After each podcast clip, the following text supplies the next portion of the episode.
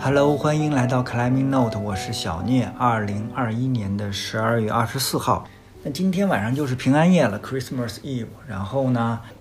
明天就是西方世界最重要的节日——圣诞节。那在这里，主持人就向我们所有过洋节的听众朋友们，Merry Christmas，圣诞快乐！啊，我们听众我知道的啊，有在美国的、加拿大的。德国的，还有澳大利亚，那这些地方肯定是正儿八经过洋节的啊。那我自己其实不怎么过这个，或者说最多就是，我觉得跟中国大陆大部分的所谓过洋节的朋友一样，应该就是有这么一个由头，呃，几个朋友一块吃个饭吧，类似于，嗯，大家一块开心一下。然后商家包括严管搞一些活动。也是一种促销活动嘛，嗯，离真正传统意义上的这种节日，还是我觉得有一定有一定距离的。但我自己还是真是，啊，经历过一次过洋节，跟大家分享一下也挺有意思的。嗯，那是一九年，在美国的加州，我不是跟那个 Griff 搭档一块儿去爬那个 El Capitan 了，就是酋长岩。然后下来以后呢，Griff 机票应该是早我几天，他就提前回国了。我我，然后我，就当时就住在加州的那个朋友家里面，就赶上这个一个洋节，也其实还是挺重要的，叫万圣节，就是西方的鬼节嘛。那我自己其实也没什么概念，那个，但是我们这男主人啊，就是我们这哥们儿，他们公司应该是当天下午就算是放假了，我印象里好像，或者说很早就回来了，中午他们公司有个活动。然后他从公司还拿回来好多糖果，啊！我后来我才意识到，这他妈还挺鸡贼。这糖果本来是给公司的孩子的，就当天应该是公司活动，你可以带孩子去，孩子有糖果。这哥们儿就抓了好多回来。这个为什么呢？因为过万圣节，普通的美国家庭你都得正儿八经得买点糖果备着，晚上有小孩来要，他们就敲门嘛。然后呢？那我当时记得，我忘了为什么了。当时当天晚上就我跟这哥们俩人在这个屋里，他呢在客厅沙发上玩电脑，好像玩一会儿他还睡着了，我就看会儿书。这个天一黑，基本上这个就有小孩来敲门了。他们那个街区住的还挺复杂，有这个黑人，我记得印度的，啊，还有啊拉拉美裔的，这个各种。不同肤色啊，这个小孩儿，嗯，反正都捯饬挺漂亮，尤其是小姑娘，那个我记得拉美裔的小姑娘，那个小金毛，卷发，然后穿的小纱裙子，一开门，这小孩他都先说一个词儿，我忘了怎么说了，反正说完以后，基本上就，嗯，每个人都挎一小篮子，你就得给人篮子里装糖果了，那意思，传统上就是说，你要不给这糖果，小孩是有捣乱的权利的。啊，我一我这没过这节嘛，尤其一看这小孩一个都这么漂亮，是不是也也也高兴也紧张？那个就一上来就给人抓糖果有点多，但你想啊，他从单位也不可能拿好多回来，这也就刚过三个小孩吧，那糖果就基本上没剩多少了。然后第四个一来，糖果就没了，我就有点紧张了。我说这怎么办呀？我赶紧给他薅起来，他不跟那儿，他客厅他沙发上他睡着了。哎，我说这怎么办呀？这这没了，哥们儿就就有点那个迷糊那劲儿啊，没了，没了你就把灯关了呀。哦，我我我就反应过来，就是就是你就装那个客厅里，就家里没人呗，人家自然就不会来敲门了。哎，你看学一招吧，就得没事就得经常出去，呃，反正挺有意思。这是我就算是正儿八经过过一次洋节的经历。然后好了。说回正题吧，我们这期的嘉宾，我们这是第一次尝试远程录节目啊，就是我们嘉宾来自万里之遥的格鲁吉亚，花皮瓜花姐。我其实仰慕花姐特别长时间了，真的十几年了。为什么呢？因为白河有一条特别有名的这个多段线路运动攀啊，叫歪瓜裂枣，这里面的瓜就是说的花皮瓜。那这条线也是我最喜欢的一条多段线路。说实话，到现在我爬应该超过四四十次了，这个，但我依然还是很喜欢。每年基本上，可能只有前年我好像没没爬过，就是剩下时间每年都得去爬几趟。那那直到一九年，其实我才见到他。他因为他一零四年就去了广州，后来又去了美国。我其实大约是从零六年后面才开始逐渐比较多的往白河走的，所以就是错过了嘛。那一九年我们碰到的时候，在白河，他正好是呃坐我车回城，我们聊了一路，还挺开心的。然后那个时候我才知道。歪瓜裂枣，他他都没有爬过，因为歪瓜裂枣是零七年才开出来的。然后这期节目的缘起就是，就是前两天发了一朋友圈，说想自己录点播客什么的。我一看这好啊，我说我说赶紧给他给他私信，我说你要想录播客呀，咱俩先录一个，你先找找感觉是不是？啊，因为他是。呃，最近六年来，基本上就是一个跟她老公一起四处旅行的这样一个状态。他们在把在美国的这个房子啊、车什么都已经卖掉了，就四处的每个地方待个几个月。在格鲁吉亚呢，是因为一个疫情的原因，也不方便去别的地儿了，所以在这次待的时间，在格鲁吉亚待的时间是比较长的，已经将近两年，马上就两年了。我们前半段肯定是要讲讲白河往事了，也是我非常。就是非常想知道那段故事，应该是大约聚焦在零两千年到两千零四年，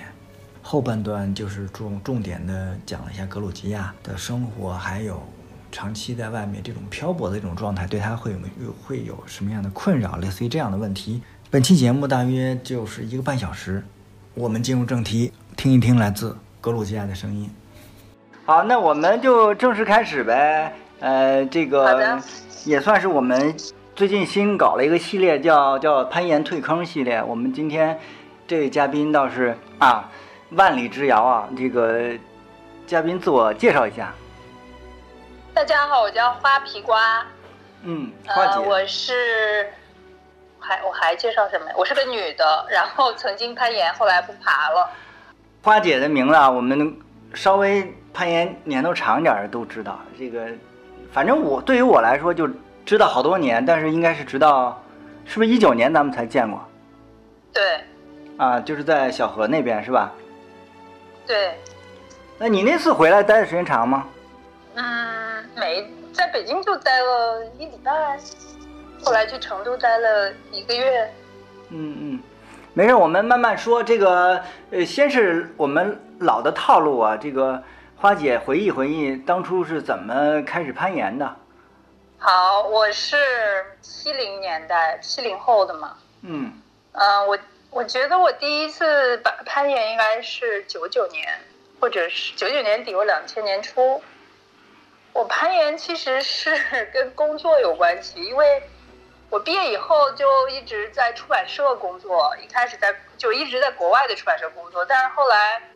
嗯，我就不太喜欢那个。任何的坐办公室的工作，然后我就开始琢磨，能不能给自己弄一份工作跟兴趣比较相关的。然后我就想，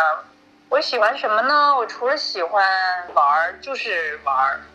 然后呢，我就先去携程工作了。那时候携程在北京还，我是携程在北京的第一个员工，所以就在他们那儿干了半年，然后觉得不好玩儿，然后又去。做了一个旅游网站，是一个，反正就是当时有一笔那个钱，谁不知道谁投的，然后后来这个网站做不下去了，他们就说那怎么办呀？还剩一点钱。我说那我们能不能做一个中国的那种 LP？那我那个老老板当时他是个澳大利亚人嘛，所以他知道什么是 LLP，就是 Lonely Planet，就是当时。啊，国际上就是这种背包客最有名的一个一个图书品牌，就所有人都拿着一本那个书，然后那个去哪儿玩，那上头写特别详细。我其实说那个的原因，第一个就是说不想丢工作嘛，因为我觉得就在那公司待挺开心的。第二个就是说，这个如果能做这个事儿的话，我又比较有自主权，然后又比较自由，然后又跟我爱好相关，结果就这样开始了。但是我那个当时除了喜欢爬山以外，我在国内，呃，我在北京也不认识什么，当时的这个圈儿也没有形成，我就到处去打听，嗯，介绍到阳朔的时候呢，就需要写这个，当时阳朔已经开始有了一些线路，攀岩的线路，我就到处打听，我说那个去哪儿去找一个能给我写阳朔的那个攀岩线路的人。后来我一下想起来，我以前在携程的时候认识那个奥索卡的那个老板叫刘平格，他他们奥索卡也刚开始那个时候，他跟我讲说他的一个就是最好的一个得力的助手，那个从他那儿辞职了，自己去做攀岩的什么装备。啊，然后我就想，我我仔细想着这人名字叫什么呀？然后想了想，哦，对，好像叫什么小明。然后，然后我又去，呃，小明在奥索卡还干过。对，然后就哦，我就想，哦，对，这个人叫徐小明。我去哪儿找徐小明？然后后来我突然，我忘了是谁告诉我说他在首体的那个培养馆里面，每个礼拜有几天在那儿工作。我就打幺幺四。然后打到手体，然后打到手体总机，我说你们的喷烟管有有分机吗？然后那个说等一下啊，然后就就突然就通了，就有个人就拿起电话来说，你好，我说啊，我说你是喷烟管吗？我说你有没有没有一个叫徐小明的？然后他说我就是啊，然后我就一下就愣了，我就不知道该说，不说呃，我说是这样的，我说我我想写点什么什么东西，我有这么个事儿，我说。我我能不能找你？你能不能帮我写一下？然后他说：“你现在在哪儿啊？”嗯，我说：“啊，我在亚运村。”他说：“你十点钟到什么当代商场门口等着我。” 然后我就半夜十点冬好像是冬天，我就跑到当代商场门口等着，然后就晚上十点呀。嗯嗯，然后就来了个人说：“说你是张景吗？你跟我来。”然后旁边有一个地下酒吧。然后就给我叫进去，然后端给我端了一瓶啤酒，说说吧，你要写什么？然后就是，然后我就跟他讲那个。后来他介绍给我老铁，老铁，你我不知道你们知道不知道？反正就是最早最早在阳朔开酒吧，好像好像。嗯。对，但是他最早是在阳朔开了一个攀岩酒吧。嗯。就是他是在那个阳朔攀岩的，就是这样。我开始知道有人攀岩，然后我就先去趟阳朔玩了一圈，然后认识了李树。就当时他们有一帮人在那攀岩，后来我回了北京就知道应该去白河，啊，我就有一次就去白河，我我忘了谁带我去的了，还是我自己去的，就这样开始攀岩的。哎，李树现在已经在加拿大了，你知道吧？我知道，我在我有他的 Facebook。哦，那个这样从阳朔回来以后，然后就开始，那是去了岩馆吗？没有，就。我不喜欢严管，我其实，嗯，我其实后来也很密集的攀岩的一个最重要的原因，是因为我觉得那个在北京就找不着一个地儿，就是特别安静，然后没有人，然后又跟大自然在一起。嗯，我其实是特别不喜欢大城市的生活，然后我就特别敏感，我总觉得在城市里面，嗯。就是那个干扰的那个能量特别多，每每个礼拜工作完了以后就精疲力尽的，然后我就总是到周末得找个地方，就是离开城市里面待着。一开始我就跟那个三夫的人去爬山，但后来三夫就壮大特别快，我就不喜欢了。我觉得一群人出去就特别吵，然后那个特别消耗能量。然后就发现，哎，攀岩这个事儿不错，因为你只需要几一两个人，然后就白白河那时候特别安静，然后你就去了那儿，住在那个大姐家，吃有吃有喝，然后白天就在岩壁底下待着待一天，也不用也不用说话什么的，我就开始觉得，哎，这个挺不错，特别喜欢，然后变成了一个，就盼着每个礼拜一就开始盼着。快礼到礼拜四就开始收拾东西，到礼拜五一下班就开，呃，专门的去那儿我买了车，然后就到礼拜五我就开车晃啷晃啷就去了，因为有车嘛，就总有人跟我去，然后回来的时候经常就拉着六七个，后备箱里也塞着，然后然后一块儿回来，这样那是两千年吗？习惯了，对，我觉得是对，就是两千年那个时候。那时候人不多，但是都大家都认识，就没没几个人，但是那个关系都特别好。呃，知道有车的的那个时候攀岩的特别少啊。对，那时候大家都坐那个公共汽车去。嗯，也是都是住德莱家吗？那时候只有德莱家，没有没有别的地方住，就是因为人特别少，就不需要住别的地方，就凑一块儿热闹。嗯嗯，就是这样，每个周末都过去，这样日子持续了多久啊？嗯，一直到零四年我调到广州去工作，哦，就差不多有四年吧。那那这个还其实还不短啊，我我你你你比较有有意思的，你现在因为现在过去十十好几年了啊，这个你现在印象里比较深的这个事情或者说人呀什么的，能给我们聊一聊？啊，我就比较熟的这些人呗。呃，我我后来是一开始是跟小何，嗯那时候小何爬的还没我好呢。啊是吗？我他跟我是一起开始学攀岩的，嗯然后呢，呃，我们每个礼拜他特他是每个礼拜都去的，所以我们俩就那个最最坚持一开始。呃，还有另外一个罗小柯是他的朋友，罗小柯现在也也去英国了。当时就我们三个人经常一块儿，然后呢，我们都是五点八、五点九的水平，就互相挂挂线什么的。所以我跟小何的那个关系一直就特别亲，就嗯觉得就像那种呃小小学同学，他大学毕业了，我还在小学，不，你是转转行了啊？嗯，然后呢，嗯，裂缝后来就裂缝来了以后，呃，我跟裂缝就就就最，就每个礼拜就我们俩天天在一块儿。这个就事情为什么会这样，我也不知道。就人和人之间关系处着处着就会变成各种不同的形态。嗯就是我跟裂缝就好像就是我们俩的这种和就配合特别默契。其实他他们都比我要勤奋，我是一个没有任何的目标导向的一个人，我做什么事儿就是凭高兴。但是攀岩是一个需要你非常有目标导向的，就它很它其实是挺苦的一个事儿嘛，所以我始终停留在一个比较比较初级的水平，但是我喜欢那个过程。所以呢，啊、裂缝也不嫌弃我。裂缝这个人有一个特别大的优点，就是他他非常的啊、虚心，然后特别的宽容。所以呢，我跟他就觉得跟比跟别人在一块儿好玩儿，别人就会挤的你啊什么的，就尤其北北京的这种文化嘛，啊。啊，然后你你又是个女的，嗯，总之你就是应该是属于那个嗯二等，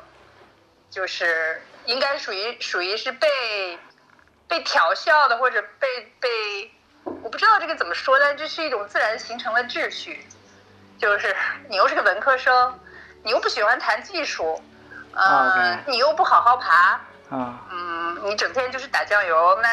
就是，但是我就觉得那怎么了？我就这样，你也不能说我，所以就最后只有只有裂缝跟我关系也比较好，而且他，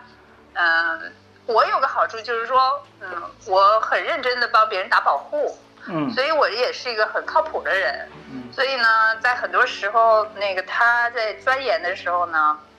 我就在底下待着，我也没怨言，我我我爬多少都无所谓，我一天就，然后，所以我们两个人在一块儿，那个就挺和谐的，而且，呃，我们俩就是聊有的聊，就是总反正总是什么事儿都能聊，所以我们俩后来就一块儿玩了好多年。嗯一直到他去了阳朔，我从我去广州是零四年吧，然后裂缝很快就去阳朔了，零五年还是零六年，大约零六年吧，应该是。嗯嗯，然后我们俩走以前还开了一个县，他是谁给那个县起了名字叫歪瓜裂枣，就是因为那个必然是他起的名儿吧？对，可能是因为跟我们俩有有关的一个什么事儿，嗯但是我就特别，那就是一那些就是攀岩的那个时候都是非常美好的那个时光。就在我在北京的生活这十十几年吧，十一十一二年的生活里面，我觉得记得住的话，就是这几个人，还有那个就是那些那些时光。嗯嗯，当时还有黄茂海，黄茂海不经常见，但是跟黄茂海关系比较好。还有武鹏，嗯武鹏吧，就是老欺负老欺负女的，我觉得他就觉得女的智商有问题，还是怎么着的，就整天拿这个事儿说事儿。啊我就我就受不了这个，我经常跟他吵。嗯，但是跟武鹏其实关系也挺好的。还有王卓也跟王卓吵过架。嗯，是因为技术吗？嗯是探讨技术问题吗？不是，我觉得他们都有一种呃，现现在说这个的话，所有人都明白了。就现在，现在九零后的人都知道这种呃，就是女权主义的人都知道，他们其实就是比较典型的大男子主义。嗯就他们就觉得，如果跟你是个女的嘛，我跟你不可能当哥们儿，但是如果我跟你关系好的话呢，我就可以欺负欺负你，或者有些什么事儿我得罩着你。嗯这真是特别典型的一种那个，我觉得就是大男子心理吧。我也没有什么，我我也我也没有什么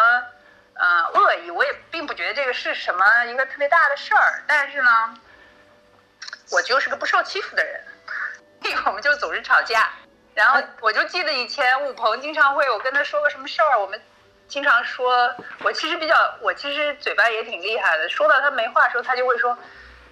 你懂什么呀？你知道什么叫什么呃量子力学吗？他好像是中科院中国科技大学毕业的吧？对对对我是个文科生嘛。嗯嗯，他就会用他就会说这个，我觉得特别可笑。嗯 但是你你也不知道你该怎么反驳他，然后他就会特别得意，然后觉得他是他已经把你给打败了。啊但有特别特别多的那个场景，就是拍完了盐，然后今天谁来了，就坐在那儿聊天儿，然后一般都是男的多，没什么女的。嗯反正女孩儿吧，也很少有像我这样就跟别人，就是会会争论啊什么的。所以我那个时候跟大家结下了很多战斗的友谊，那个那些年就挺开心的，就觉得嗯、有一帮这个特别像，就感觉特别像小时候去幼儿园，然后跟小朋友玩了一天，然后就回高高兴兴回家了。刚才说到，那那个时候还有就是女性的 climber，当时还有谁吗？你还记得吗？还有雷园儿，还有哦李悦，哦，也就这几个啊最主要就还有后来还有那个妮妮，啊。妮妮，对对啊，妮妮现在也回北京了。就是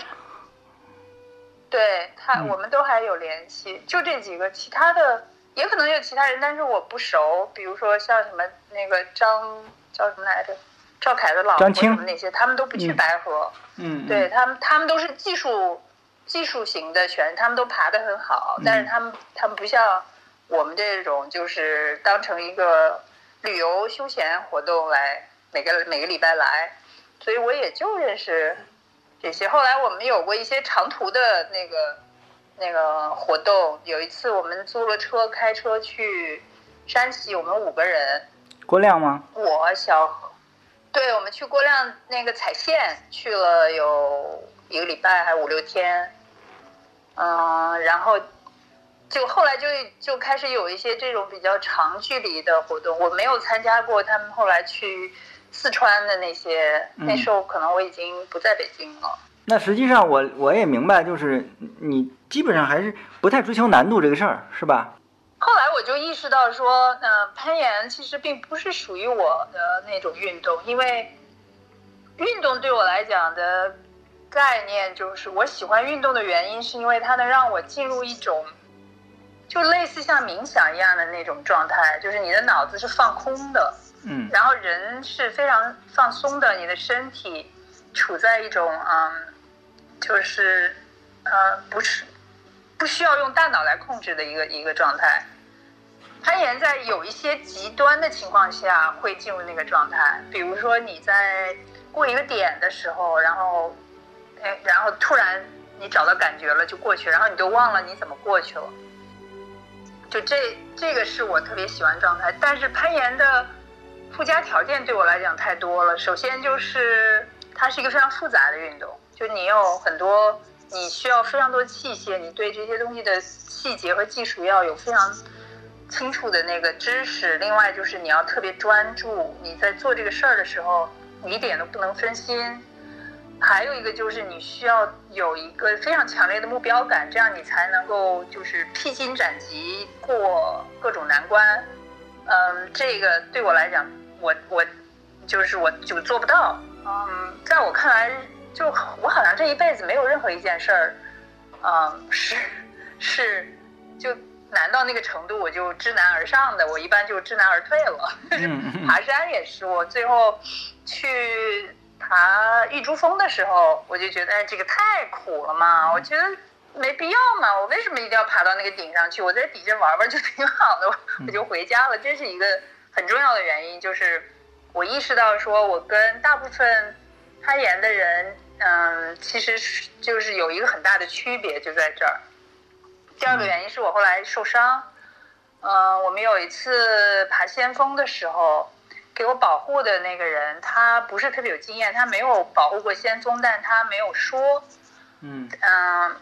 结果就是我在一个仰角的地方，我我的上肢力量本来就比较差，我我就是很少能爬那种仰角。我在仰角的地方掉的时候，那个绳子留太长了，所以掉下来的时候就撞了一下在岩壁上，这最后没有没有留下什么特别大的伤，就是胳膊上可能呃肘肘肘部那个磕磕的可能。就露出来一些伤口什么的，嗯，呃，脖子疼了好长时间，但是那个给了我一个，嗯，反思的一个机会吧。我就意识到说，这个活动里面，嗯，它第一是它有非常多的风险，然后第二它对人的这种做事情的，嗯，缜密程度要求特别高。但这个就真的不是我，我是一个特别随性的一个人。我可以做，但是做这件事儿带不带给我乐趣，而带给我特别多的压力。我本来就是去玩，就是为了嗯释放压力。嗯。所以这个运动对我来讲就就是试错代价太高，万一我下次再摔了呢？我可能就，而且我从那以后，我每次爬的时候，我脑子里想的都是在这儿会不会摔，这有多大程度多大。百分之多少的可能会摔？以前在那个以前，我从来不想摔的事儿。然后在那个以后就开始想这个摔以后，你就发现你就不能爬了，因为你完全无法进入那种嗯，就是很专注的境境地。而且你一旦开始用头脑分析，说这件事情里面有多大的可能性是做这个，多大可能性会出事儿，这个事儿就就完了。就是你他你永远能分析出来他的那个就是。就不可靠的那个部分，嗯，所以就是有一段时间，我就进入了一个巨大的这种思维上面的那个打结期，嗯，从那儿开始呢，我也就开始就变得非常小心，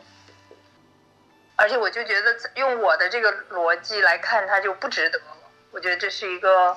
我玩不起的运动，所以后来慢慢的，嗯。我就觉得，哎，我还是干点别的吧。对，然后再加上去了广州，环境不熟悉，所以选择退坑了嘛，就。呃，也不是，我觉得，呃，我我我这个是一个非常长的过程。我一直到一零年，我一直到到了美国，我还在爬，但是就是，嗯，就已经不是以前的那个爬法。以前的话，我我其实就喜欢去新线路。但是我又爬的不好，所以我只能去爬去找那种新的但是简单的线路。其实它是介于，我觉得我介我是介于那个爬山和攀岩之间的那个难度就可以了。嗯，就是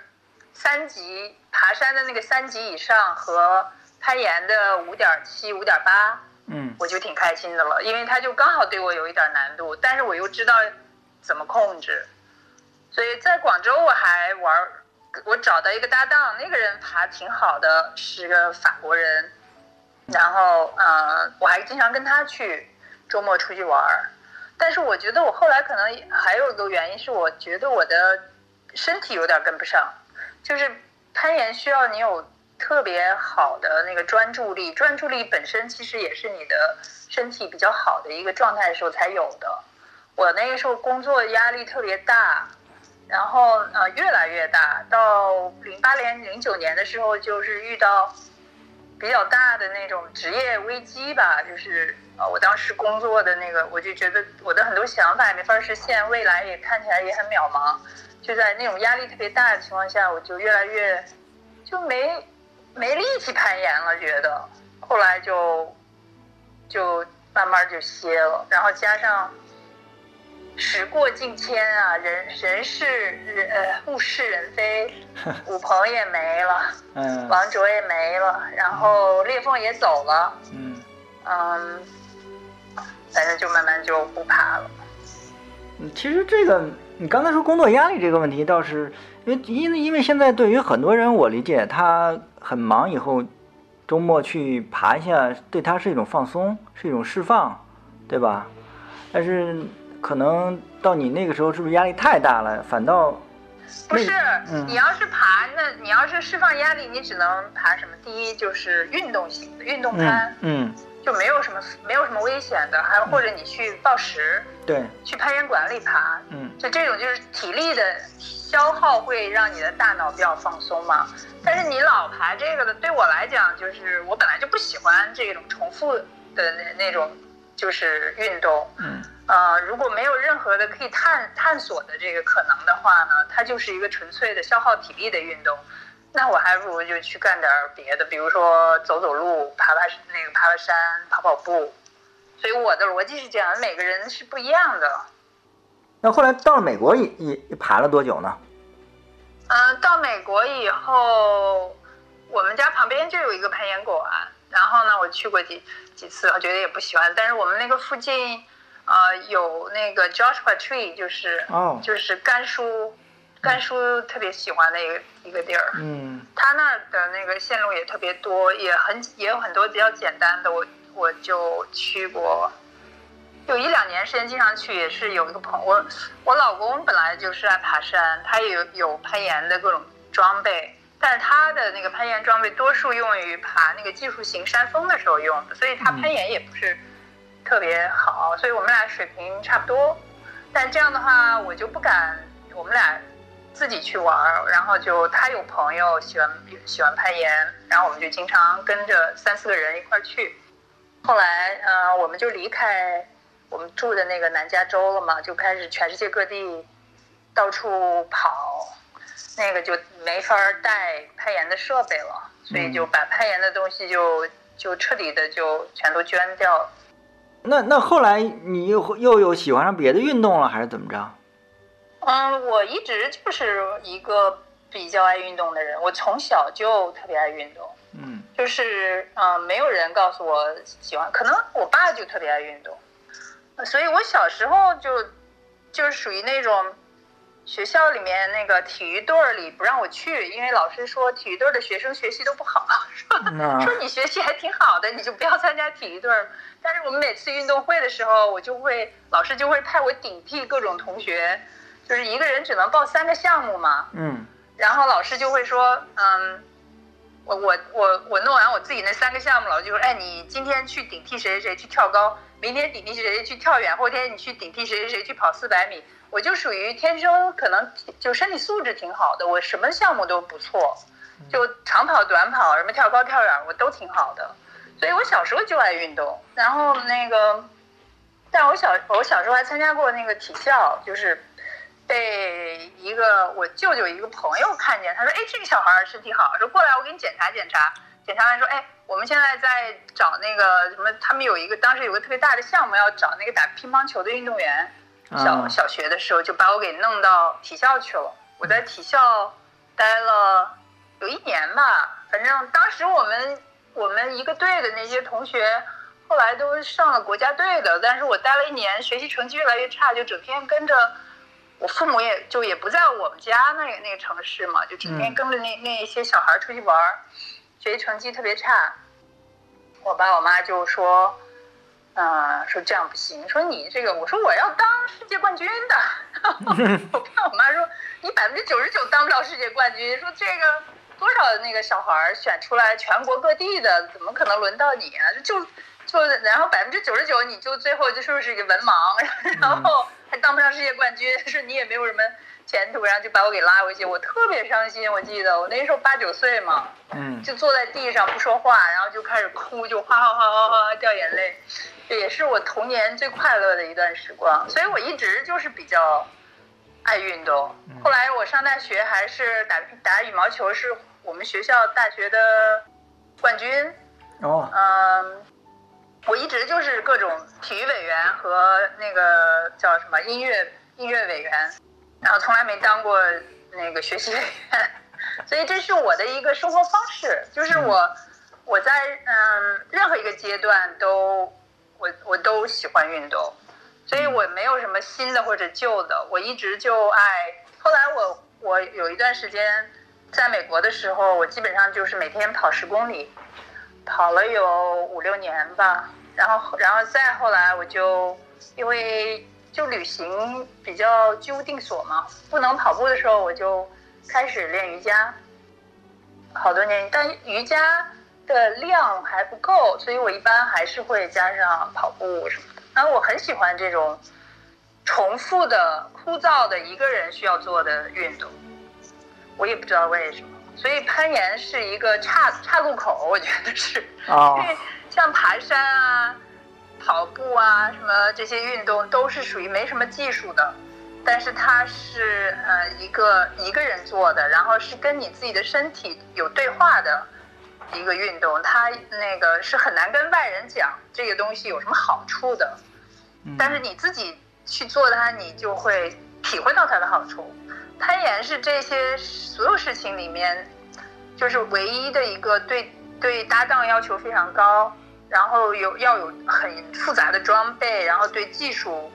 能力要求特别高的一个运动。对我来讲，就像是一个岔路，我就去看了看热闹，就回来了。好，那我们说说现在呗。我你知道这个花姐现在在遥远的第比利斯是吧？格鲁吉亚的首都啊。怎么会想到去那儿呢？我那个呃，过去六年就一直到处居无定所嘛，就是在一个地方待几个月，然后就换一个地方。三四年以前嘛，我有一个朋友，他来了这个高加索的这个地区，然后他跟我讲，他说你知道吗？他说那个格鲁吉亚的那个山特别漂亮，说那里的徒步线路跟瑞士的那个差不多，说现在啊。很多人都去那儿那个爬山，啊，他说你应该有空要去一下。后来我就两年以前的时候，不对，四年前，对，那已经是四年前了。他是五年以前来的，然后四年以前我就来了第一次，待了两个月，特别喜欢这儿的山。这儿 我觉得这儿山特别漂亮，就是它是我我觉得是可以，呃，就是像那个梅斯蒂亚那一带的山是可以和瑞士的山媲美的。嗯，而且它有除除了山好看以外，它跟别的地方有一个巨大的区别，就它它是一个有文化和历史的一个非常非常有意思的一个民族聚居的呃民族的那个定居的地方，所以这儿人也挺有意思的。后来我就又我就第二年的时候，我就带我一帮朋友三四十个人来这儿玩了一夏天。我们家人也还有我爸、我妹妹什么都跟着来了。然后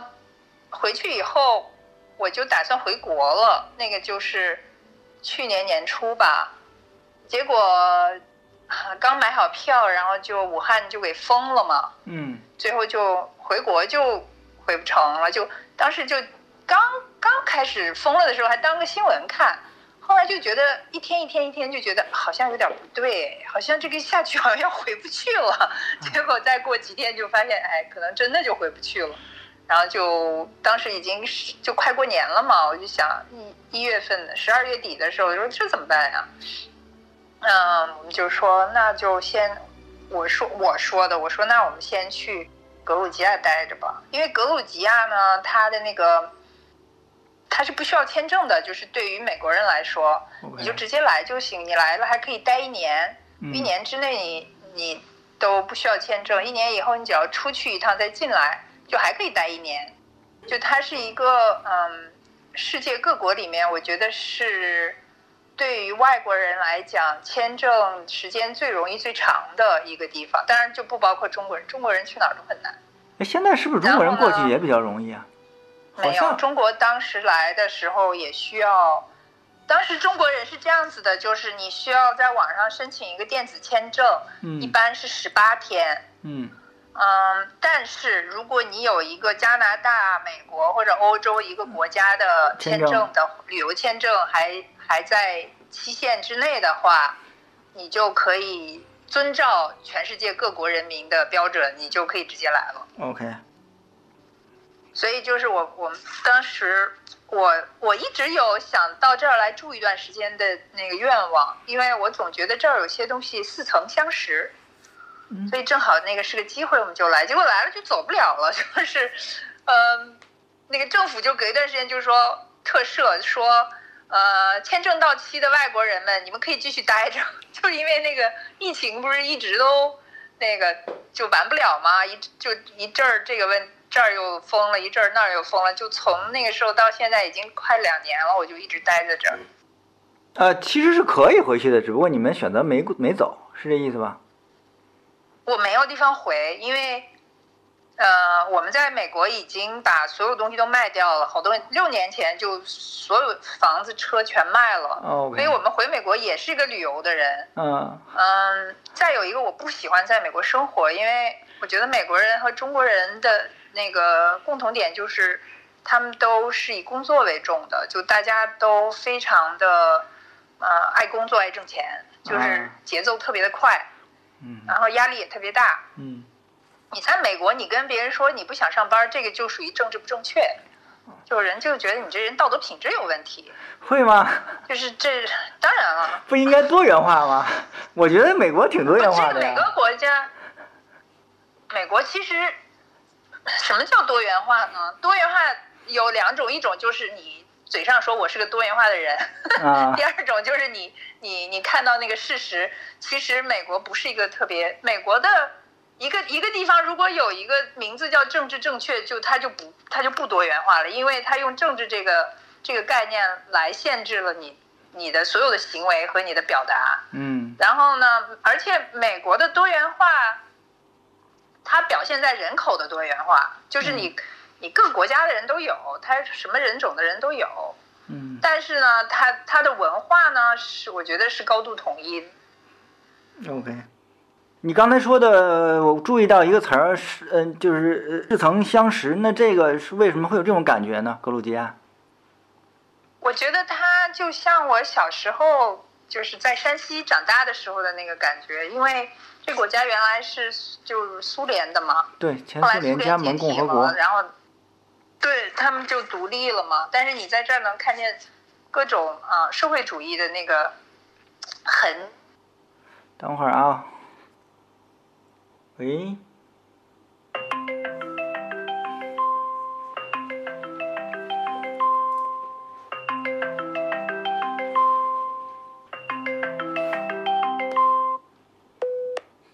Hello，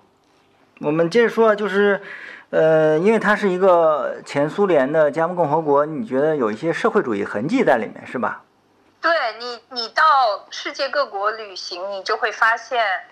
社会主义国家的人的表情和资本主义国家人的表情都是完全不一样，一眼就能看出来。嗯，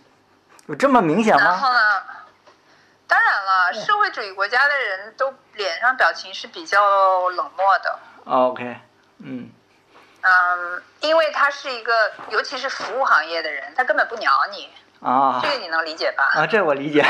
特别理解。然后还有一个特征，我有一个捷克的朋友 跟我讲，他说：“你看我们这儿的人，那个最典型的社会主义国家的表现就是那个公共汽车司机，嗯那个他要开车了，到了点儿了，然后他看着你那个往这儿跑，嗯、他就在你还有五米就要到他门口的时候，咣当把门关上开走了。这个就是社会主义国家的司机。啊，所以就是，嗯，如果你如果你自己是社会主义国家出来的人，你一眼就能认出来他们脸上的这种表情，嗯这是一。第二个就是这个国家，它其实是它的位置在那个亚洲和欧洲的交界处嘛，嗯。但是它它的建筑有很多很欧式的，就它历史上是那个嗯呃丝绸之路的一个特别大的一个嗯就交易中心，所以吧，它有亚洲和欧洲的各种文化的那个那个残留，你都能看到它它有很多复杂的那个交织感，嗯，人长得也是嗯不像不像完全的欧洲人，但是也完全不肯定不是亚洲人。嗯，而且他们的这些食物啊什么的，也是混在一起。他们这儿人最爱吃的一种叫 King Curry 的食物，其实就是嗯小包子、小饺子，就饺子那种死面的，但是包成包子那样，然后但是用水煮出来吃的，是他们的一个家常的最家常的就那个食物。然后他们还特别自豪，大部分人都都觉得这个是他们国家的特色。你没有办法跟他讲，你说其实这个不是我们亚洲人的饺子吗？他就会，他肯定不接受的，因为他觉得你就是你侮辱了他的民族的那个历史感 和荣誉感。不，那里面什么馅儿啊？我想知道。就是肉，肉有时候里头放点儿那个青菜，放点儿也不是青菜，就是像呃香菜呀，像那个就是稍微有点味道的这些那个调料的菜。嗯，放 cheese 吗？还有有的 cheese 的没有，cheese 是是那个俄罗斯人的饺子里面放。他们还有有时候是蘑菇的，就纯蘑菇馅儿的，然后有时候是土豆馅儿的。嗯，他们他们的 cheese 的吃法是一种类似披萨一样，就是底下是披萨的那个面，然后上面是一层，啊，就是当地的那种 cheese。这个也是他们的一个。呃，主食吧，就所有人天天都要吃的。然后他，但是他还有一点我特喜欢这儿，就是它的那个水果特别丰，满街都是果树，就连那个，就连那个，嗯，第比利斯是首都啊，一百多万人的城市里面，你走在大街上，你脚底下一踩，到到了每个季节，脚底下都是掉下地上的果子。春天的时候就是樱桃，樱桃就是好的时候。可能人民币五块钱一公斤，然后下来的时候特别好吃。它的水果比那个，它的水果和西红柿就是我们小时候的那个味道。你知道现在西红柿没味儿了吧？对，就是西红柿现在所有水果吃起来就是都工业化的那种水果，都像黄瓜一样就没味儿。嗯。然后，但他们这儿的那个水果，因为他们就是这个这个地方的气候特别好，它的水果遍地都是。所以，而且它的水果那个到了季节就根本卖不掉，都烂掉了。所以它没有打农药啊，这些东西，它那个水果的味道特别好吃。这个也是对我来讲吸引我来的一个原因。它的肉也特别好吃，它猪肉就是，你就生就买回来那个猪肉，直接放火上烤一烤，然后撒点盐，就特别特别香。就是要在国内肯定是什么原生态猪肉啊，什么野猪肉啊一类的那个味道。嗯，鸡也是，所以就是这一些让我觉得就是有一种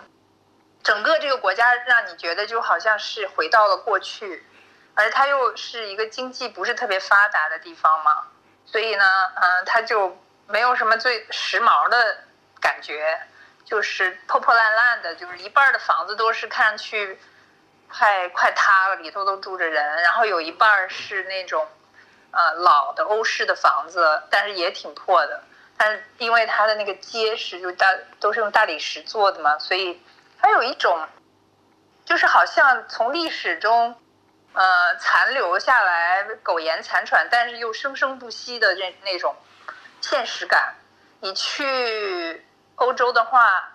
嗯。大部分的欧洲、西欧国家那种就是特别体面，你知道，就所有的楼都刷得干干净净的，嗯，然后所有东西都摆的都是正常的地方，就很有秩序，也不也不乱套，然后每个人都彬彬有礼，好像很有很有教养。但是，嗯，我总觉得里头缺了点什么，就对我，我我我无法就是特别清楚的用一两句语言来形容，但是我就觉得这儿有一种非常原生态的生命力，我非常喜欢。这儿的人也是比较，反正你你在街上认认识人，他们都马上就拿你当朋友，这这点特别像亚洲。哦，那他们说什么语言啊？他们就说格鲁吉亚语，格鲁吉亚语就这三百万人说，然后还挺难学的。我到现在，我一开始想学，后来放弃了，因为因为我我发现他那个嗯，他那个字母长得就像烂苹果一样，就每个。每个字母就像被咬掉了不同部位的一个苹果，而特别难认，而且它的发音被是那个，就是它不是属于任何一个大的语系，它就自己是一个语系，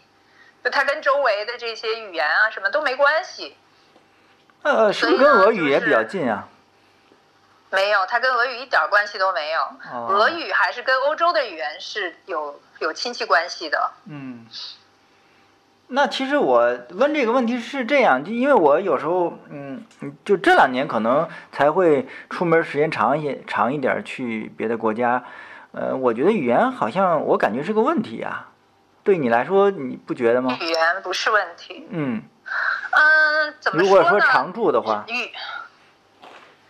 语言是人和人之间那个交流的必要工具，但是我人就是。真正的人和人之间的信息交换，百分之八十都不是用语言实现的。嗯，这个是一个，嗯，就是这是一个科学的一一个怎么说，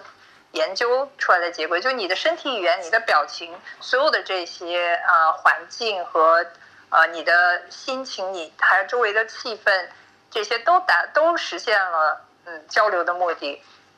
而且在格鲁吉亚的话，如果你呃。要用格呃格鲁吉亚语的话，你最常用的嗯场合就是买菜呀，去超市啊，嗯，呃，然后坐出租车呀，就这这些。你一旦要有更呃深入的交流的话，嗯，其实就已经超出了格鲁吉亚语的范围。为什么呢？因为格鲁吉亚人。呃，老一辈的人都说很好的俄语，就是如果你受过相相当的教育的话，你要不然就俄语特别好，要不然你就是英语特别好。因为作为一个小国家吧，呃，它跟中国的概念是不一样的，你知道吗？就它这儿一个国家才三百万人，连个地级市都赶不上，嗯，所以它没有这种说你们都来听我的，你们都得说我的，然后我们自己就有一套很复杂的那个系统的这样一个概念。他们常年就是几千年以来，就是要跟周围的人打交道，要跟要谁来了，他都得跟人家能对付嘛。他们这个地方是数千年以来的兵家必争之地，所以他被所有的那个大帝国统治过，就罗马帝国、东罗马帝国、希腊最早的时候，奥斯曼土耳其，然后后面奥斯曼土耳其，然后波斯。他们一直就是各种这种大帝国的附庸，因为他太小了，嗯，所以他就是要跟别人，呃，跟这些人来了，就大哥来了，他得跟人家就处好关系，所以他，嗯，他的这个文化里面，他的语言，我一开始想学也是因为想进入跟深入的交流，后来我我意识到，就他的语言里面的这个复杂的，比如说逻辑和分析这些部分，都是都是不存在的。就他的语言的，就像他有点像，嗯，上就是叫什么部落时期的语言吧。就像比比如说你在中国吧，嗯，如果你有一个少数民族，他的语言你学会的话，你会跟刚当地人打成一片。但是大多数是日常交流。嗯。就是如果你要进进入到一个逻辑分析啊，或者是这样的一个层面的话呢，他语言里面很多东西就跟不上了。所以最后呢，你就会发现学这个语言的代价有点高，就是你可能要花两年时间才会一些基本的绘画，但是你应用的时候，它的文字，比如说它你能读的书也很少，因为它它的这个呃总体人口数量的那个那个问题嘛。所以像我这种，我就觉得这是一个语言是一个实用的东西。那我还不如学俄语或者怎么样。最后呢，俄语我一开始想学俄语，最后就是封城，然后哪儿都去不了，连学也没法没地方学。到现在为止，我就我就变成什么语言都没学成，就但是不影响任何的交流，因为呢，基本上年轻人都可以说英语。然后呢，呃，如果你跟年纪大的人想想要那个聊天儿的话呢？基本上你就得有一个俄语的翻译或者是英文的翻译，但是你简单的都是现在都用 Google 翻译就都可以，你就直接一点，你把你要说的话说进去，然后他就听到了。这个呢，呃，对我来讲呢也就够了。OK。前两天我刚看了那个，就国内一个作家写写旅行文学的，叫叫好像叫刘子超吧，他写的那个《午夜降临前出发》，是他在东欧。的一个游记，当然已经出版了几年了。其其中我印象比较深的是，他提到这个，因为他去了波兰、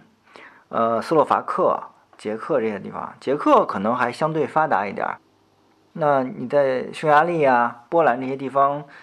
总体的印象就是所有的年轻人都在往西去，就是一定要去，你知道往往中欧方向，因为那边有工作的机会啊，能挣到钱呀，世界不一样。那这边总体来说是一个相对没落的一个状态。那你觉得格鲁吉亚现在是什么情况？我觉得总体来讲，那个这一代，它越往从东欧开始，然后越往东，机会越少，嗯然后它的那个经济的自主能力越差。嗯，就那个刘子超还有一本书叫呃失落的卫星，失落的卫星，他讲他写的是格鲁吉亚以东的那些国家，就是嗯前苏联。嗯嗯，他他的这本书《子子夜降临前》是格鲁吉亚以西的这些国家，对，是东欧这些国家。他那你看你要看那本书，你就知道他那个前苏联的那些各种斯坦啊什么那些国家里面的机机会就更少了。所以就这个整体趋势是存在，但这个也是我喜欢，嗯、这儿的一个原因。格鲁吉亚是这个周围一些国家的相对来讲的一个交流中心，嗯，因为它东边的阿塞拜疆是那个伊斯兰教，然后它那个南边的亚美尼亚信奉的是一种基督教，所以呢，它是东正教。嗯然后呢，但是他们格鲁吉亚是相对来讲中立的，就它在整个这个地区是相对中立的一个国家，它嗯不跟嗯就是任何一个大国有非常密切的关系，就是现到现在为止，他跟俄罗斯关系也比较差，虽然他跟俄罗斯是一个宗教，但是呢，嗯，格鲁吉亚人的民族主义情绪比较高涨，啊、嗯苏联人也占了他们一块地儿，然后呢，他们就属于那种蚂蚁不怕大象，啊，什么奥斯奥塞蒂啊什么之类的，我记得是是吧？对，有好几块，嗯有两有两两块三块地方，嗯。嗯，所以呢，就是格鲁吉亚人的那个这个地理位置，还有它历史上的那个角色，就一直是这样子的。所以这儿有周围呃这些国家来的年轻人有挺多的，因为他的生活成本也比较低嘛，但是他的机会，就他的比如说像旅游这些方面的机会还挺还挺多的，因为格鲁吉亚现在是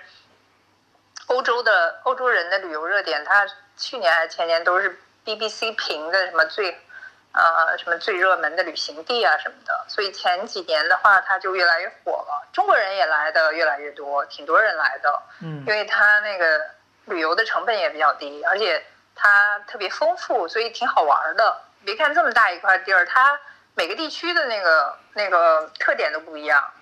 嗯、地形啊差别都非常大。而且格鲁吉亚的葡萄酒特别有名嘛，因为它是陶罐呃是吧？葡萄酒的发源地，嗯就是欧洲人、美国人、澳洲人他这些地方的葡萄酒都是跟格鲁吉亚人学的。说白了，就最早就是这儿就是家家都酿酒，到现在还是这样。就是嗯他所有的院子都用那个钢管搭那个葡萄架子，然后到秋天就家家都酿酒，然后呢一冬天都喝他们的那个你去看过文化？里面有一部分，我们在那个呃蒂比利斯租了一年的那个房子，我们院子里就有葡萄，哦我们自己房子里就有酒窖，然后我们自己那个还酿了酒，嗯、这个就是他们当地在他们当地来讲，就像怎么说，就像西南地区的人家家都做腊肉吧，我觉得是差不多跟到了到了冬天什么的腌个白菜，弄个酸菜什么的，是吧？对，就一个意思啊。对。就是院子里弄一个陶罐吗？？不是，它陶罐是埋在地底下的。啊一般情况下都是埋在房子里的地底下，然后它就可以常年保持一个温度，然后它就自然发酵。现在的这种就是葡萄酒都有点工业化了嘛，它里面经常为它为了就是精确的那个控制它那个发酵的过程，它也要经常要加一些东西进去的，有时候加糖，有时候加酵母什么这个那个的。嗯但是格鲁吉亚人的酒就是纯天然的，就他们每家都自己酿，然后呢会酿的就能酿出来特别好喝的。但是每个每家人都对自己家酿的酒就特别骄傲，你去谁家都就招待你喝酒，你都得说酒好喝，你你绝对不能说 这个里边其实有一些是不怎么好喝的，我觉得。嗯，那度数跟这个普通现在工业上的红酒是一样的吗？它一样的，它还它还低一点，相对来讲，就是跟它发酵的时间长短啊，这些都有关系。因为他们有一个传统，就叫呃，他们他们这儿有个叫 Supra，Supra 其实就是，嗯、怎么说，就大吃大喝，嗯没事儿就聚一块儿大吃大喝，这一点也特别像亚洲人的传统。嗯然后摆一桌子吃，从中午吃到晚上，然后所有的人坐一圈儿，然后就会有一个主持人，就是一般都是这种男的，年纪比较大的，呃，比较有威望的吧。然后他们喝酒是有讲究的，就是呃，第一轮说就是祝祝酒词什么，就差就是每每一轮都有一一套讲究，然后有就这个人就负责做这个的，就大家就坐一圈儿，嗯，然后就聊，然后从下午喝到晚上，平均每个人能喝三升的酒，所以他的酒不能太，他的酒不能太那个上头，不能太那个重，就不能太酒精度不能太高。一般他们就是白葡萄酒，然后那个酒就是喝多少你也喝不醉。嗯，所以那十度、十二度的三升也可以了。啊、一般都十二度到十三度吧。嗯反正就是，你就经常能看到，就是坐一一一大桌子，然后坐一堆男的，然后就在那儿，呃，在他喝酒喝高兴的，也也也有各种，就是讲故事啊、唱歌跳舞啊，对这些就是都是他们的传统的活动。我老感觉那边就喝着喝着就跳起来了，是吧？对他们的舞蹈还也挺有意思的，他们的舞蹈，呃，跟新疆的也不一样，但是这但是有有一些类似的地方，他们是那种战战士舞，就是他舞蹈都是模仿以前打仗的，就年轻男孩儿非常快的那个节奏，特别漂亮。然后他们都一般你要看表演的话，就是选那种长得非常嗯高挑的，然后腿特别长的，然后又非常非常快的节奏，有一些难度的动作，你就觉得呃人类根本就做不出来的，它但是很好看，它有很多集体的舞蹈。嗯，就是它有它有完完整的一套自己的文化系统。嗯，我还挺关心一个，就像你这样长期实际上这几年一直在外面旅行，每个地方可能待时间都挺长的，呃，会有什么问题吗？适应性或者说想家的这些问题会有吗？有啊，你嗯任何一一种生活方式，我觉得就是有好处有坏处。像像我们这种，像我这种，我觉得大部分人嗯都不会喜欢的。嗯因为首先你有一种，呃，你你你是在社会之外的一个人，嗯，我就是。你在人家任何一个地方生活的话，你嗯，你没有你的身份，就是你也不工作，你也不没有职位，你也没有啊、呃就是社会关系，所以你就生活在一个旁观者的一个一个位置上，这个会让你很有一种呃失重感，嗯。就刚好我这种人不是特别在意，就是我有点矫枉过正吧。我觉得我小从小在中国的社会里面长大，就中国是一个嗯特别集体主义的社会，就是大家有大量的时间都是跟一堆人在一块儿，嗯。而且这个是一一个社交生活的一个最最基本的那个状态。嗯，但是事实上。哎呀，我到了这几年，我才开始意识到，其实我是一个挺内向的人。就嗯以前在国内的时候，所有人，包括我自己，都觉得其实我这个人挺挺外向的，跟人打交道什么这些方面，那个都挺放松的。但事实上，嗯、我现在现在才觉得，打交道这件事耗尽了我特别大的那个能力能量。啊，我跟人打交道的点不一样，我喜我喜欢跟人打交道，是因为我觉得是因为某一种人类学方面的兴趣。你就就是我喜欢把人作为一个人群啊来研究，就是这一群，就比如说这个人在这种环境下面和这种背景下面，他会有这样的一种行为方式和他的思考的那个逻辑是这样子的。我是从这个角度上看，就比较抽象的一个角度来那个喜欢人，所以我不太喜欢跟人在一块儿称兄道弟啊，然后说一些鸡毛蒜皮啊，谁谁家呃背后说点别人闲话什么的，或者谈点什么买衣服啊什么的，就这些事儿我其实一直就没兴趣。但是我觉得这个不礼貌，就是，所以你很多的时间都是在应付别人，然后这种应付呢，他就没有什么营养，就是。像我以前工作的时候，就是我要跟每天要不停的说话跟人交流，我每天晚上回家就觉得我累得要快死了，然后那个时候就是不知道为什么不开心，但是就是觉得呃压力特别。你要说有什么真正压力吗？没有。我工作的地方，我们那种你想，一个是因为它是出版社嘛，本身就不会是呃特别严格的，然后又是国外背景的，我那个老板。我那个老板对我够好的了，我从来都不按时上班，我经常十点十一点进公司，然后，嗯，我那个老板不高兴的时候，就顶多就是站在我背后说 morning，然后我就知道了，人家不高兴了，我我没按时上班，但是我都几乎没有遇到过特别大压力的这种工作，可是我就是觉得很累，就是很多年以来我就没明白是为什么，后来现在我过这种生活过时间长了，我才意识到说。哦，弄了半天我就适合这样的生活，你知道吗？嗯，就是这种，我跟谁都没什么关系。然后我走在大街上呢，我就是一个透明的人，别人看我就是你在过客。美国呢，嗯，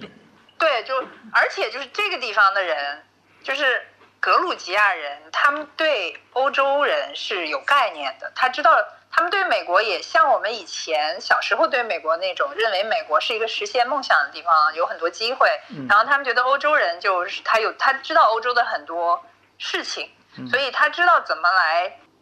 就是给欧洲人一个概念。但是亚洲人对他们来讲是一个非常模糊的，无法那个嗯概念化的，无法那个叫典型化的一个一个概念。所以你对他来讲就是一个，诶，这个人长得。不知道是哪儿来的，嗯，然后呢，他无法对你进行一种，我怎么说呢？比如说中国人看见老外就会有一种典型的反应啊，你的中文说的真好，对吧？嗯嗯，然后呢，他看见非洲人就会说啊，这帮人肯定是怎么又懒又馋，就就是很每个地方的人都会对嗯别的地方的人群有一个概念化的认识。然后呢，呃，英文叫 sterilize，就是中文叫也有一个中文有一个有个翻译，我想不起来，就是它就是标准化的，或者叫刻板印象，对对，叫刻板印象。但是我觉得在格鲁吉亚，他们没有办法对我刻板印象，因为他们对我就没印象。嗯。然后我就特别喜欢这种感觉，就是因为如果别人对你有印象呢，他就会重复性的用某一种方式来对待你。比如说在美国的话，你就是一个亚洲人。然后呢，他们对待亚洲人的话，当然美国人是表面上永远不会有什么差别，但是亚洲人在大家概念里都是勤奋的、害羞的、不善于社交的、胆儿小的这样子一种人。嗯，所以就是，嗯，你你在比如说在中国，我是一个女的，别人对我的概念就是你一看就是北方人。然后呢，如果嗯，你这个人一看性格比较开朗的，他，觉得哎。这姐们儿不错哈，挺豪爽的什么？就就他都每个人在判断别人的时候，他脑子里是有有一套嗯分类标准的，然后他很快会把你分到他的这个格里，这样他就比较容易跟你嗯就是社交嘛，他要知道怎么对待你。所以呢，我比较喜欢这个地方的一个原因就这一点，就这是一个这是一个很难跟别人解释的一个点，但是我觉得很自由，非常自由。就是没有一个人可以定义我，这样子的话，我就可以定义我自己。我可以做，呃，我想做什么就做什么，我想是谁就是谁。就他们那种就会问我你哪来的，我其实特别不想告诉他们我哪来的，因为你一旦告诉他们你哪来的，他们马上你要你要说你中国来，他们就说啊，我喜欢看中国电影，好多那个武打的什么的。这就是格鲁吉亚人对中国的比较，嗯。简单的认识，然后，然后在现在中国的影响力越来越大了嘛。我有时候在商店里面有有一次，我在那个服装店里，有个女孩跳过来问我说：“哎，你觉得我这个衣服这么搭合适吗？”我说你为什么要问我？她说你是中国人呀，你们中国女的现在都特别时髦。我我是，然后她因为他们也学会从淘宝上买东西了，就这里这里没有市场特别小，他们全是海淘，就不是从美国买就是从中国买。OK，所以他们也看好多那种那种中国的那个叫时尚的那些女孩的那些那个就照片啊，什么怎么搭衣服，是不是也看抖音啊？就是抖音肯定看，他们 还有很多人喜欢李子柒。哦，天哪，嗯，油管上是吧？所以你就知道文化是通过这种方式传播的，就是别人。看到你，他并不知道你是谁，但是他只能把他的脑子里知道的类似于你的或者跟你相关的东西，就是就是放到你身上，就这样。所以跟这儿的人，你没有太，就他不知道你，他对于中国和对于美国都是一个非常模糊的呃概念，他们也没有什么嗯太多的想象，所以他们就没有办法那个对你进行一种。呃，特定的那个那个定义，所以他们就是顶多会问你一些中国是是不是这样子的？说你们中国人现在特有钱，这是他们的一个概念。嗯。然后你如果跟他说，有的时候我就会跟他们说，我是美国来，就这就有点像是一个社会实验，你知道吗？就是，我就看每个人的反应。对美国，他如果觉得你是美国来的呢，他们对美国的看法就是说到美国的麦当劳打工可以一个月赚两千美金，这个是一个巨大的数字，就是因为这儿的工资很低，就基本上一个月两千人民币吧，呃，就是一个比较正常的工资了。所以这是他们对美国的一个概，还有一个概念就是他们无法想象生活在一个需要房贷的地方。就房贷这个概念是他们对于美国人的另外一个新的知识，就是你每每个你每天生活在那儿，结果你欠别人一大笔钱，这钱，呃，不是用来吃，不是用来穿，还得欠好几十年，这个。不是当地年轻人都不用买房子吗？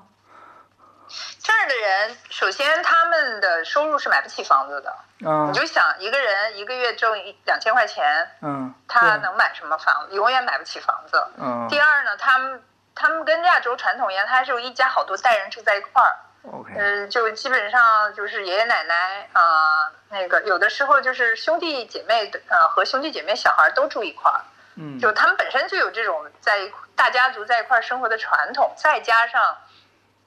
在城市里，他们的房子，他们的房子都是前苏联时期呃的房子，然后到苏联解体就自动归他们了，然后他们就住在里面，然后他们也没有买过，也不需要交什么税，但是那房子就会越来越差，越来越差。但是呢，他们在房子上面是没有花过钱的，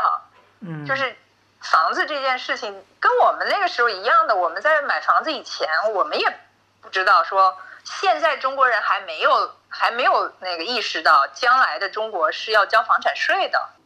就是交房产税是什么概念？就是这房子你住在里头，你不光是得买它，然后你每年还得交税，你这个税再交几十年，又买一套新的了。啊，也快了，这吹了好几年风了。嗯，对，但是但是美国人就买买不起两套，就是大大多数人不会买房子炒房子，因为这个是不不可能实现的，就因为有房产税这件事儿。嗯。而且房产税还挺贵的，不是一般情况下会达到你的收入的可能百分之十，有一年一年挣的钱百分之十都交房产税了，所以就有很多这种在他们概念里面，他们刚刚知道的东西，他就会跟你聊，就有点像我们以前在中国的时候，比如说你从大城市，然后你回老家，然后呢，他们就说，哎，姑娘，你一个月挣多少钱呀？说那个你们那儿是听说你们这个就好像是那样子的一种。一种概念，但是没有任何的真正的，你跟本地人之间，我觉得达不到什么特别深的呃言语交流。你你我我对他们就是更多的是一种观察，我觉得这个观察很有意思。就是你他们有非常特别的一些嗯思维方式啊，行为方式啊，就是跟别的地方人都不一样。因为全世界所有被这种资本。化的地方吧，其实人的思维方式和行为方式也全部被格式化了，因为你必须要进入到那个秩序里面嘛。但是这这些地方就像那种犄角旮旯里还没有完全被嗯改造掉的，所以就是我觉得很有意思，就是这一点就是我对我住在这儿一个特别大的一个乐趣。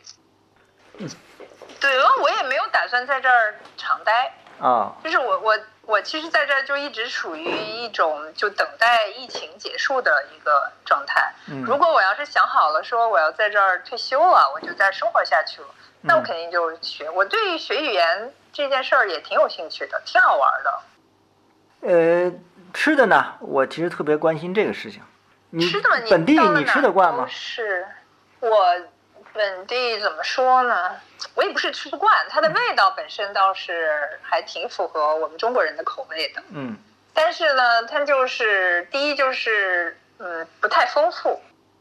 就它就来回就那么几个，就那么几种菜，大部分都是跟面有关的。还有一个就是它就是肉呢做的都比较腻，呃，或者是比较难消化，是烤吗？就是它呃对嗯这些我天天吃烤肉，我的胃受不了。我是一个山西人呃对，而且我是一个准素素食主义，我从小就不怎么吃肉就不多，哦我顶多就是吃点什么炖的特别烂的肉啊。中国人吃的肉本来也炖的比较烂，对吧？嗯，还有就是吃鱼啊什么的，所以我我吃我到外面吃也没什么，刚开始挺高兴的，就是我带我那帮中国来的朋友，我们一块儿旅行的时候，每天都吃的特别高兴。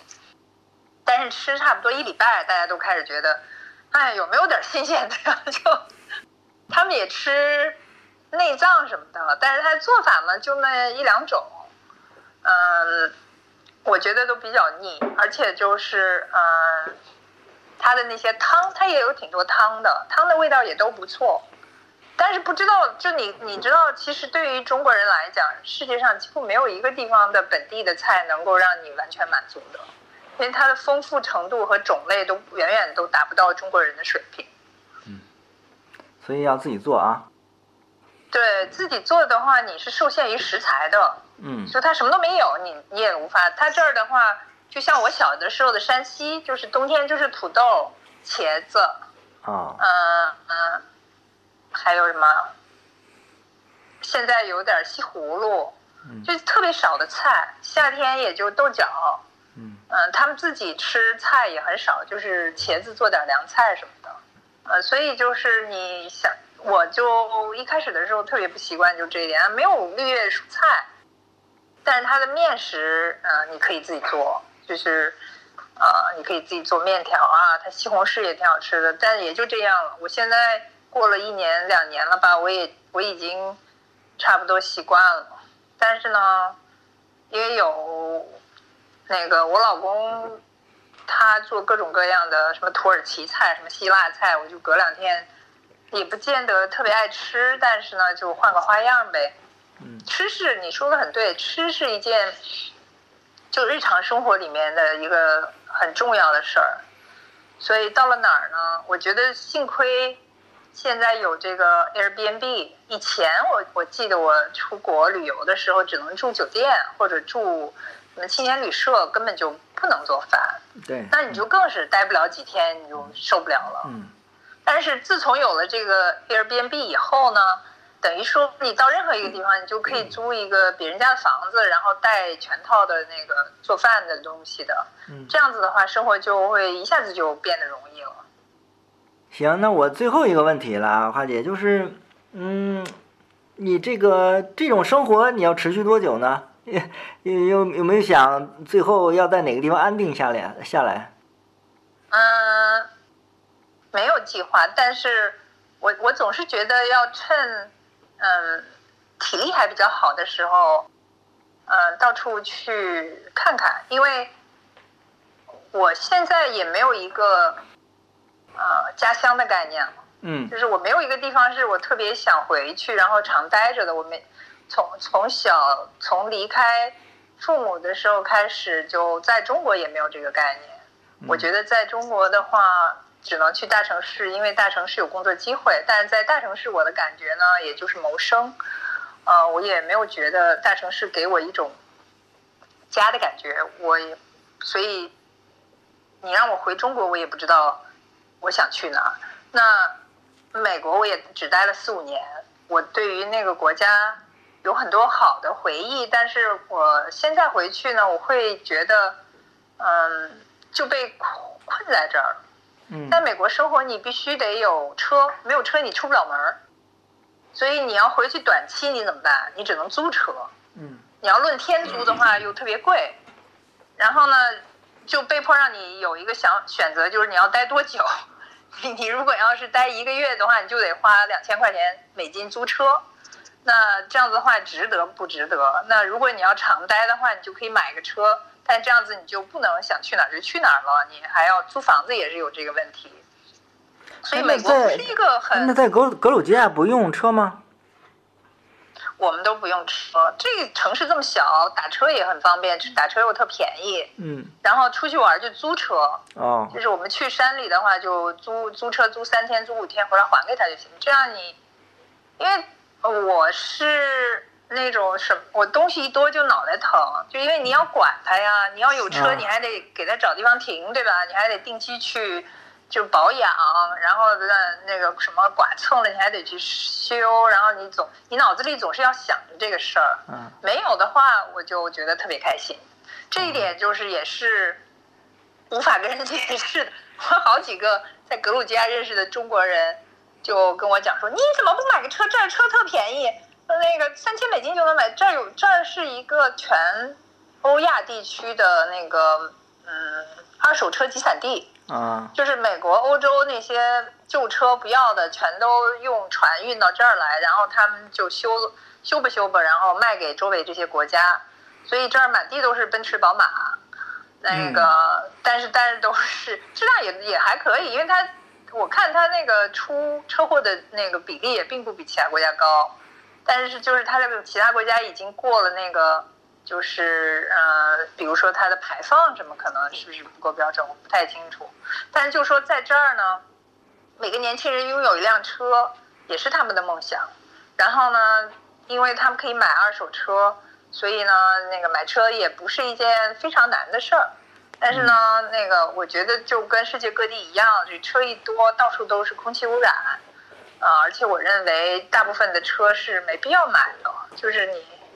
买车，嗯、你算一下的话，比如说像我现在这种生活方式，我去了哪儿，我想去哪儿开车，马上就租一车，我就这样，啊、我十年以内花掉的租车的钱和汽油的钱，还是比要买一辆车要便宜。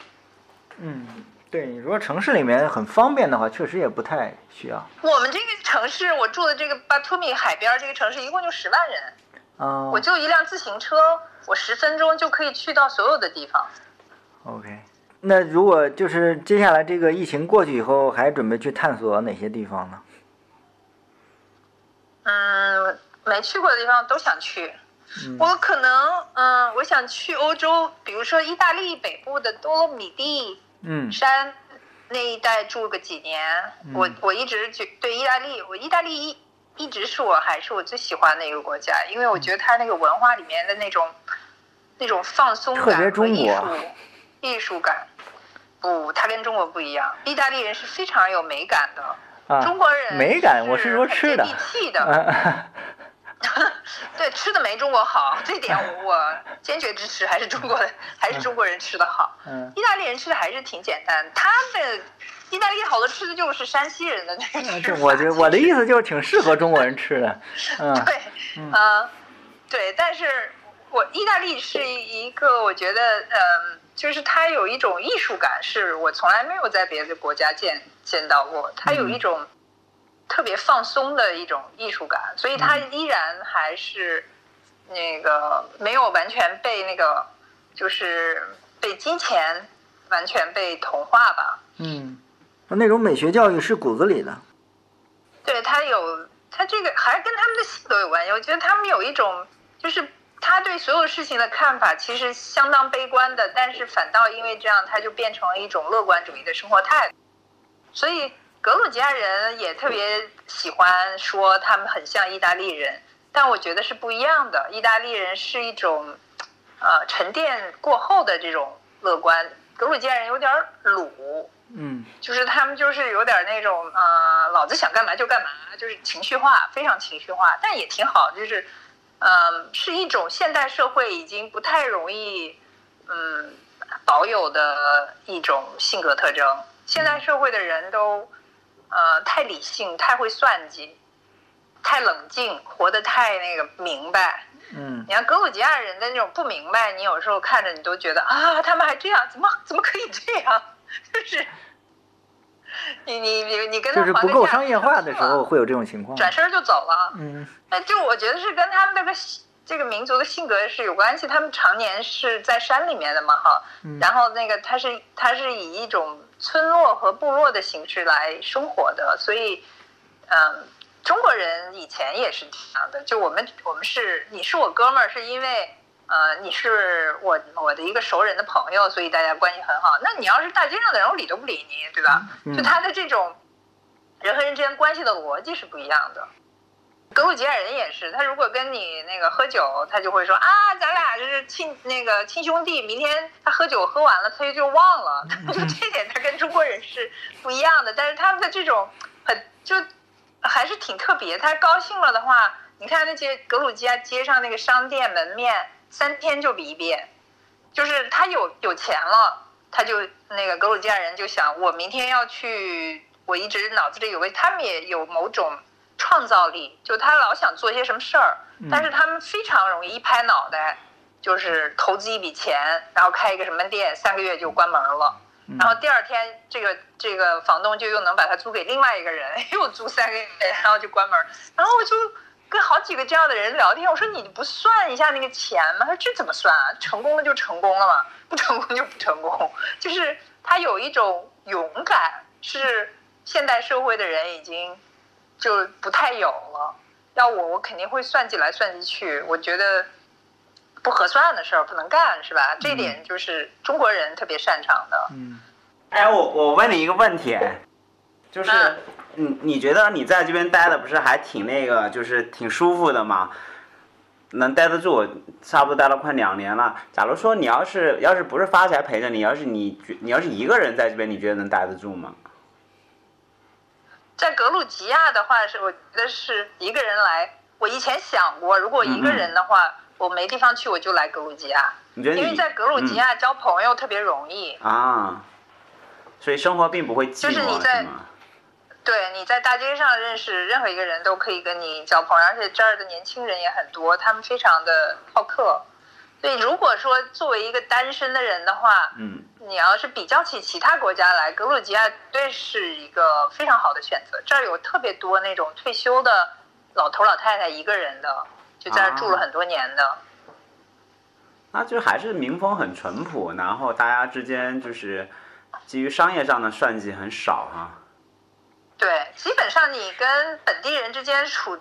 属于在经济能力上不在一个级别，你知道吗？嗯嗯就是说，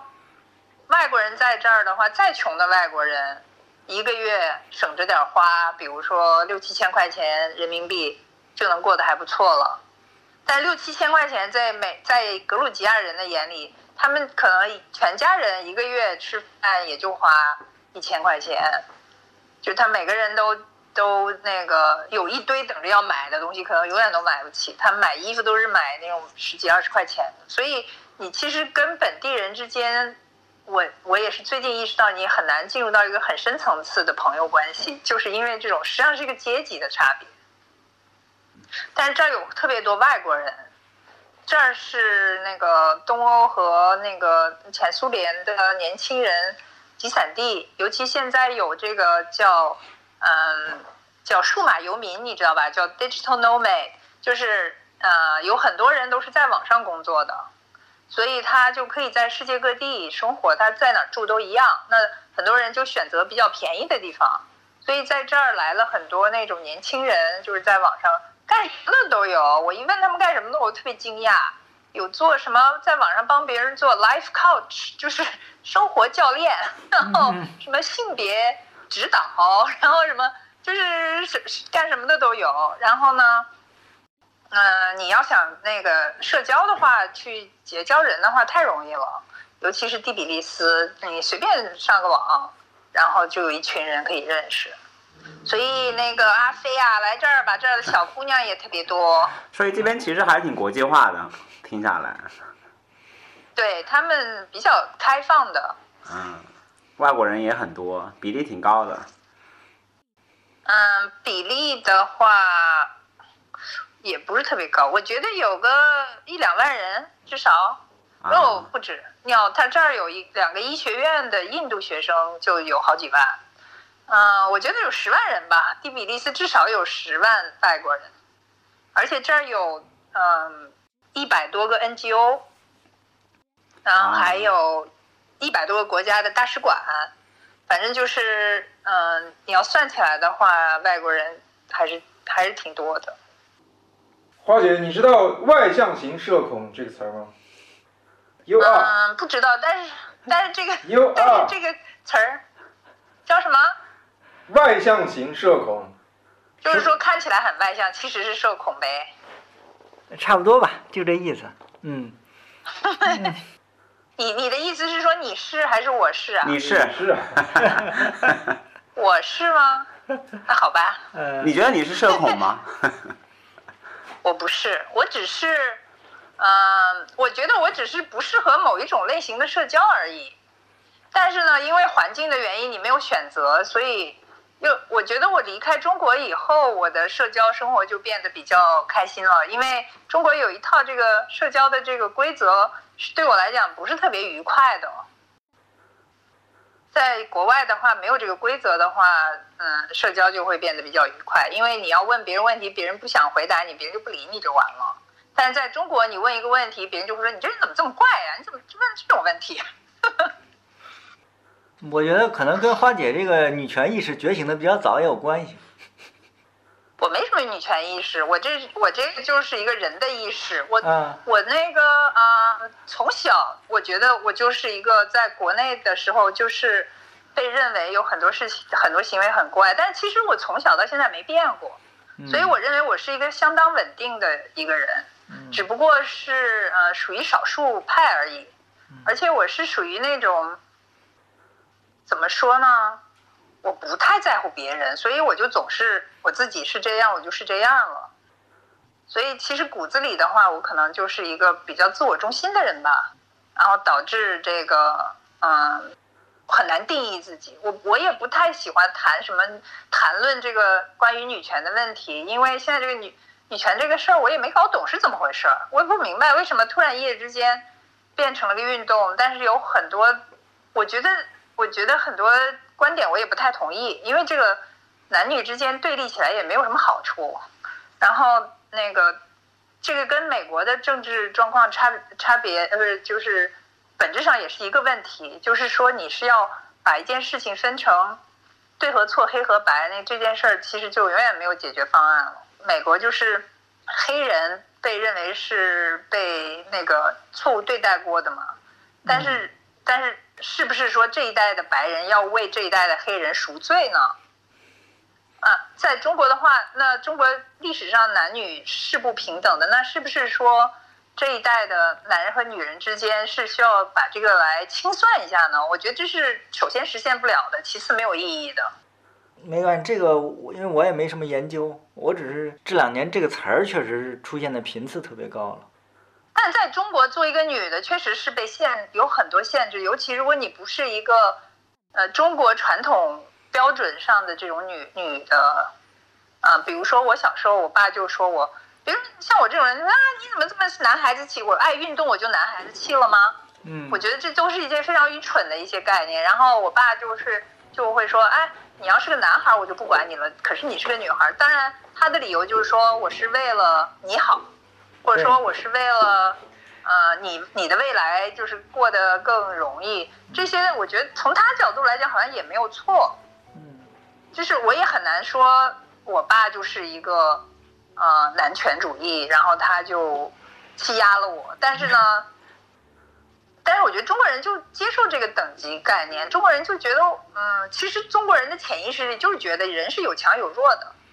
啊、有钱人跟没钱人就是不一样的，嗯那城市人和农村人就是不一样的。嗯就是你这个，嗯，在在美国也已经变成了一个就讲不清楚的一个问题了。所以这这个问题非常非常复杂。啊，我就最后做个收尾啊，这个咱们也共同这个盼望疫情早点过去，然后花姐能去想去的地方，好吧？